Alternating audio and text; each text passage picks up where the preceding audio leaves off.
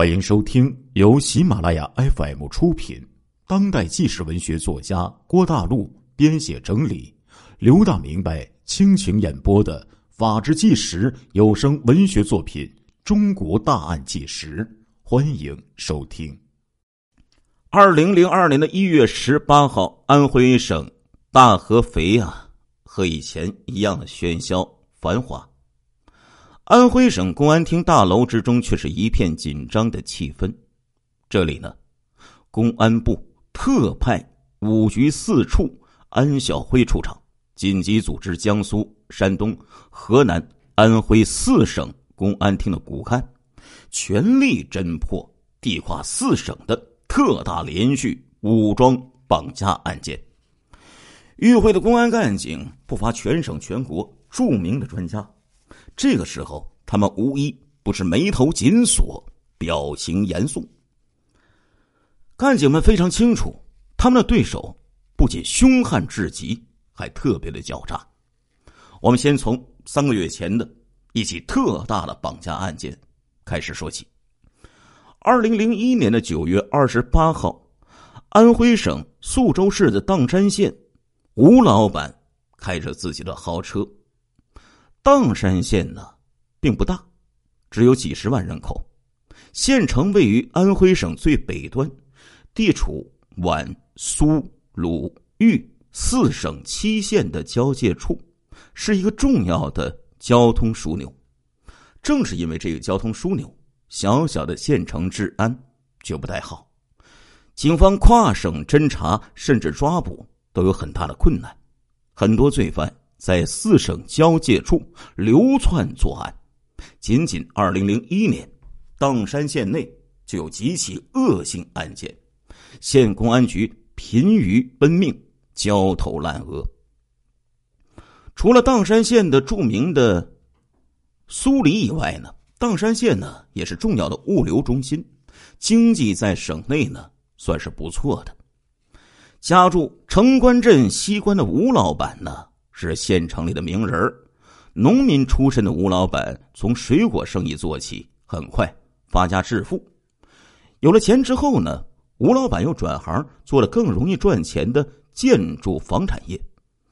在砀山县内呀，吴老板虽然不算是第一流的富豪，但也是有名有号的富人了。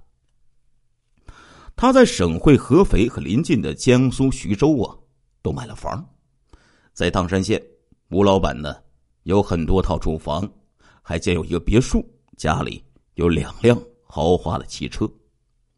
农民企业家呀，平时通常啊都是比较高调的。吴老板戴着硕大的金戒指、金手链，拿着高档的手机，在县城的街头昂首阔步。二十八号下午，一个陌生的电话打到了吴老板的手机上。这是本地的手机，号码是陌生的。刚刚接通手机，吴老板就听到了一个略带外地口音的狰狞的声音：“你是吴老板吗？”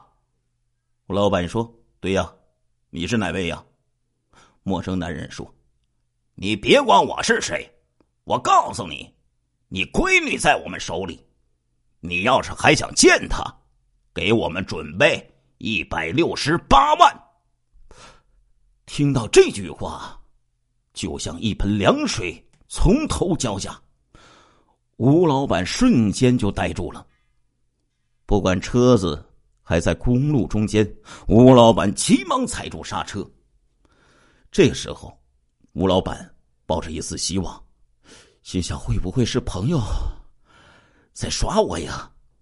吴老板说：“兄弟。”你是不是跟我开玩笑啊？陌生男人说：“哼，开玩笑！我开你妈的玩笑！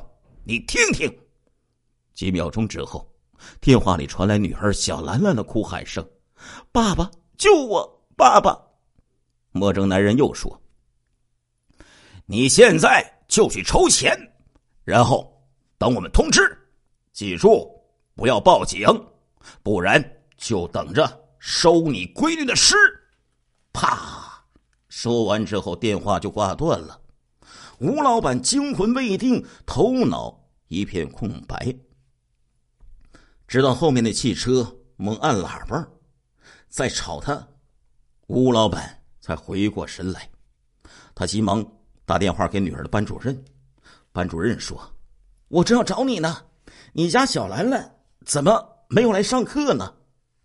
顾不上解释，吴老板急忙回到家里，询问女儿在不在家。妻子张二和尚摸不着头脑的说：“不是一早。”就出门上学了吗？你忘了吗？兰兰还跟你说了再见呢。吴老板一听，心中说道：“完了！”一下子瘫坐在座位上。女儿真的被绑架了呀！吴兰兰是吴老板的闺女，今年刚刚十四岁，是一名初二的学生。吴老板把女儿被绑架的事情告诉给了妻子。一瞬之间，吴家就炸开了锅。这边，吴老板毕竟是在社会上闯荡的人，很快就恢复了理智。怎么办呢？给钱，一百六十八万元现金可不是小数目啊！一两天之内去哪里搞去呀？况且这伙歹徒是什么人呢？不知道啊，是不是自己的仇人呢？吴老板的生意上有一些对手，但是算不上是仇人，绝对不会绑架他的女儿。究竟给不给钱呢？就算给了这一百六十八万元，这伙人会将小兰兰给放回来吗？不知道啊。吴老板迅速的就回到了家中，不下二三十个亲戚呀，已经等在家里了。吴家的长辈们。比较持重，认为应该给钱以保证孩子安全。一百六十万万一时凑不齐，可以讨价还价减一些。况且家里的亲戚朋友多，大家拼命凑一凑，还是拿得出来的。但是吴老板的兄弟、姐夫、姐夫、妹夫这些人，则都主张呢要去报警。他们认为，歹徒来路不明。怎么知道他们会放人呢？歹徒拿到钱之后，很可能再杀人灭口。如果不报警，很可能人财两失。大家激烈的讨论到了晚上八点钟，最终还是由吴老板拍板。吴老板左思右想，决定还是要报警。为什么这么决定呢？源于吴老板对这个陌生男人的恐惧感。在社会上闯荡了二十多年呢，吴老板什么人都见过呀，包括一些坏人。这个打电话的绑匪声音极其凶恶，让人感觉到这个绑匪毫无人性。吴老板认为，这种人恐怕不会留下活口，根本就不可能放走兰兰，那只好报警了。吴老板打电话给自己的熟人，砀山县的公安局刑警大队张忠义大队长。张忠义大队长啊，是个东北人，当年呢四十二岁，是一个一米八几的大块头。因为能力较为突出，他从宿州市公安局调到这里担任大队长的职务。哎呀，砀山县的治安很不好啊！张忠义现在呀。正在为哎辖区内的一起连续的强奸杀人案弄得焦头烂额呢。即便是如此，砀山县还是立即成立了九二八绑架专案组，全力侦破乌兰兰被绑架的案件。当天晚上，一组民警进驻到了吴家。第二天上午，绑匪终于打来电话了。歹徒说：“哼。”姓吴的，钱准备好了吗？吴老板说：“兄弟啊，一百六十八万，太多了，我付不起呀。”歹徒说：“放屁！砀山县谁不知道你有钱？你跟我哭穷，你是不是不想要你闺女了？”吴老板说：“兄弟，我最近生意啊，周转不过来，真的是拿不出来这么多呀。两个人经过激烈的讨价，歹徒让了步。好，你也别说我们不仗义，一口价六十万。你个大老板，女儿的命总不会不值六十万吧？吴老板说：“好，好，六十万就六十万，能不能让我跟我女儿说几句话呀？”几秒钟之后，电话里。又传来自己女儿的哭声：“爸，快救我！我好害怕呀！”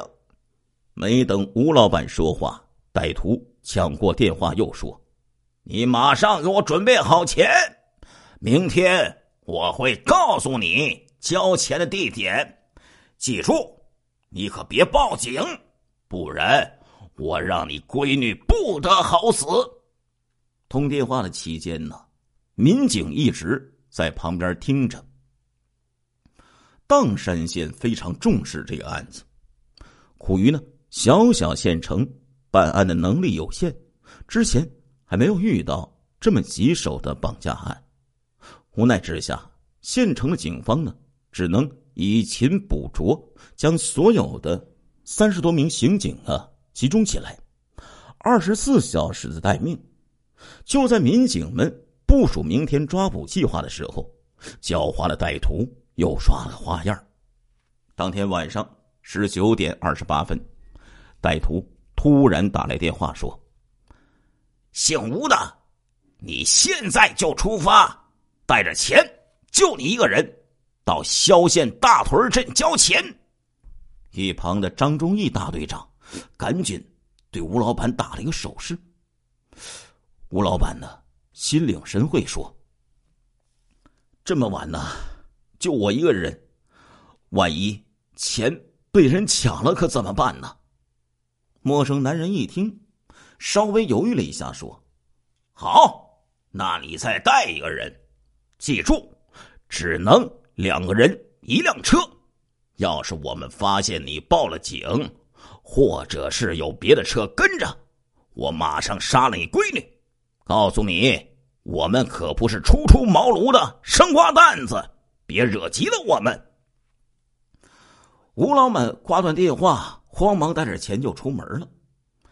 张忠义大队长让一个身手很好的配枪的民警化妆成他的表弟，坐在副驾驶的位置。这边全县三十五个民警分成六个小组，乘坐多辆的汽车。分几路跟踪吴老板。这个时候情况就对民警们非常不利了呀。砀山县呢是交通枢纽，去萧县大屯镇的公路啊，晚上的时候车辆很少，即便有一些车呢，主要也是大卡车。因为经验不足，怕被歹徒逃脱，民警们使用了好几辆车尾随前进。到了萧县大屯镇，狡猾的歹徒突然要求变更地点，让吴老板转向另一条农村小路上。这条路啊，晚上啊根本就没有车辆啊。吴老板这个车上了这条小路之后，后面的民警没有办法，只能继续跟着走。荒无人烟的小路上就有好几辆车了呀。这里没有路灯，车呢？只能打着车灯，这不是打广告呢吗？瞎子也知道怎么回事啊！于是歹徒电话又打过来了：“姓吴的，你他妈真有种，竟然敢报警！你信不信？我现在就把你闺女脑袋给你砍下来！”吴老板一听，大惊失色，哀求说：“没有，没有，我真没报警啊！”歹徒说：“那跟着你那几辆车。”是干什么呢？吴老板说：“那那是我的几个亲戚，他们怕我出事儿，被你们害了。”歹徒冷冷的哼了一声，就挂掉了电话。这一边，吴老板瞬间就感到了极大的恐惧。民警们被发现了，歹徒会不会杀人？兰兰会不会出事儿呢？就算不出事儿。歹徒们会不会殴打兰兰？会不会伤害兰兰呢？兰兰被绑架已经有十几个小时的时间了，歹徒有没有给她吃东西？有没有虐待她呀？父女连心，吴老板忍不住低声的就哭了起来。坐镇后方的张忠义大队长比吴老板还要着急，急忙啊劝吴老板冷静。吴老板回到家中之后，吴家又是满满的一屋子人。报警解救失败，这次吴家长辈的意见就占了上风，大家一致认为报警不靠谱。现在孩子非常的危险，还是先给钱救回人再说。于是，在吴家亲戚的抗议下，进驻吴家的那组民警啊，被迫就撤出了。第二天，歹徒没有打来电话。吴老板像是热锅上的蚂蚁，坐卧不宁，一分钟也睡不着，一口饭也吃不下去。第三天，也就是十月一号的凌晨三点，歹徒突然打来电话，说再给吴老板一次机会。救女心切，吴老板偷偷避过警方，带着真正的表弟，两个人带着钱就出城了。歹徒认为吴老板曾经报警，对他特别警惕，不断的变换地点。吴老板驾车先后辗转皖北地区的宿州、淮北、阜阳、涡阳等地，最后歹徒选定了涡阳县靠近涡河的一个小村子边进行交易。吴老板和表弟下车之后，刚刚走到村口，农村的狗啊。就大叫起来了。也许呀，这个村子很少来生人，狗叫的特别厉害，惊动了躲藏在附近的歹徒。歹徒们认为吴老板可能是又报警了，带着大批警察来抓他们了。于是歹徒骂了吴老板几句，取消了这次交易，让吴老板继续等着。电话的最后，歹徒。又让小兰兰和吴老板说了几句话，证明兰兰还活着。这个时候，兰兰的声音微弱，似乎连哭喊的力气都没有了。吴老板心如刀绞，却没有任何办法。回到砀山县以后，民警们很快就发现吴老板私自出城的事儿，主动上门询问。吴老板开始不承认，但是随后一等六天没有歹徒的电话，吴老板急了，主动找到专案组大队长张忠义，交代了全部情况。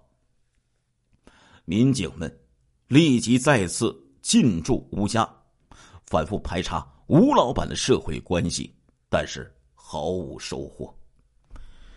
心急如焚的等待了六天呐，十月七号。歹徒再次打来电话，要求吴老板带着钱赶到山东的曹县，又让他进入火车站。民警们远远的跟踪，在火车站全面部署。没想到呀，盗图歹徒啊又打来电话，让吴老板打下一班去郑州的火车去郑州交易。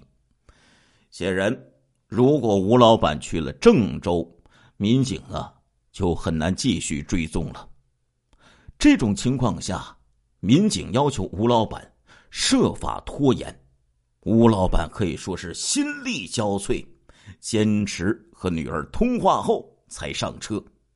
歹徒大怒，骂吴老板没有诚意，这时候还敢讨价还价，双方开始激烈争吵。